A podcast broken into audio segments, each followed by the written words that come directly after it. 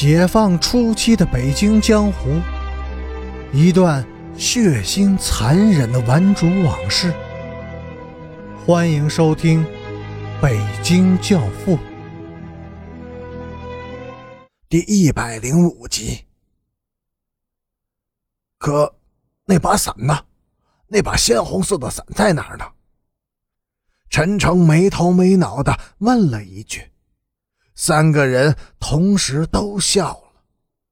哼，兴敏说：“等到我的灵魂不再被魔鬼纠缠的时候，他一定告诉我大麻地里的秘密。”周凤天自言自语地说：“这一天快到了。”天亮以后，他们分了手，边亚军和陈诚要向北。去昌平县城，周凤天独自向南，再向西去香山。他们约定两天以后再见面。陈诚和边雅君站在路边，一直目送着周凤天，直到他那微微有些佝偻的背影消失在连绵的雨幕中。天空中一大团浓黑的乌云从北面飘了过来。又缓缓的南去了，仿佛是紧紧的追随着周凤天。望着那团乌云，边雅君问陈诚：“他就是命运吗？”“不，他比命运更黑，因而也会更惨。”那天的上午，周凤天死了，他的身上被刺了四十八刀，死得很惨。他本来是可以不用死的。到了约定的时间，顺子并没有来，他就应该马上离开那里，但是他却一直在傻等。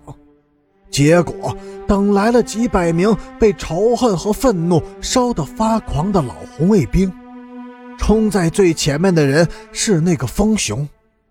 周凤天没有抵抗，也许是来不及了，也许。他根本就没有想再去抵抗，他不是一直盼望着到那个清静的世界去吗？他甚至没有呼救，没有哀求，就这么一声不响的走了。据说那天上午天空很阴，下着雨，现场上空凝聚着大团大团的黑云。当他咽下最后一口气的时候，天空突然晴了，一缕耀眼的阳光刺穿了乌云，直射在他的身上。他闭上了眼睛，似乎心满意足地笑了。还据说，那天上午，疯子陈北江在雨中伫立了很久，他神情严肃地眺望着雨中的远山，歪着头。似乎在仔细的谛听着什么，他听到了周凤天的惨叫声吗？没有人知道。不过他听着听着竟然哭了，他哭什么，也没有人知道。葬礼是在北京东郊的一个小火葬场举行的，他的父母亲属都没有来，但是南北城的玩主们和佛爷们。却来了一百多名。周凤天穿了一身褶巴巴的新制服，显得十分拘谨、呆板，可他脸上的神情却很平和从容，只是眉间微蹙着，像是在沉思，又像是在谋划着什么。难道到了那个世界以后，他还要再争强图霸不成吗？在周凤天的身边，与他并排的躺着一个少女。少女穿着红袄绿裤，系着红头绳，脸上、唇上涂抹着浓浓的脂粉，显得十分喜气。她大概是和家里人怄气，寻了短见，脖子上有很深的一道勒痕。边雅君是在停尸间里发现这个少女的。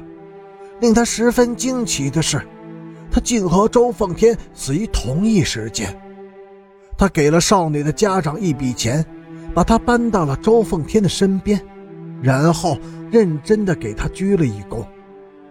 他似乎心安了许多，在去天国的路上，奉天不会再孤独了。玩主们一个接着一个的给周奉天鞠躬，给他的女伴鞠躬，然后抹着眼泪，抽抽鼻子，表示悲伤。祭拜者当中，哭得最惨的是顺子。他跪在地上，拼着命的用头撞着水泥地面，痛不欲生。尽管如此，依旧是没有人去劝慰他。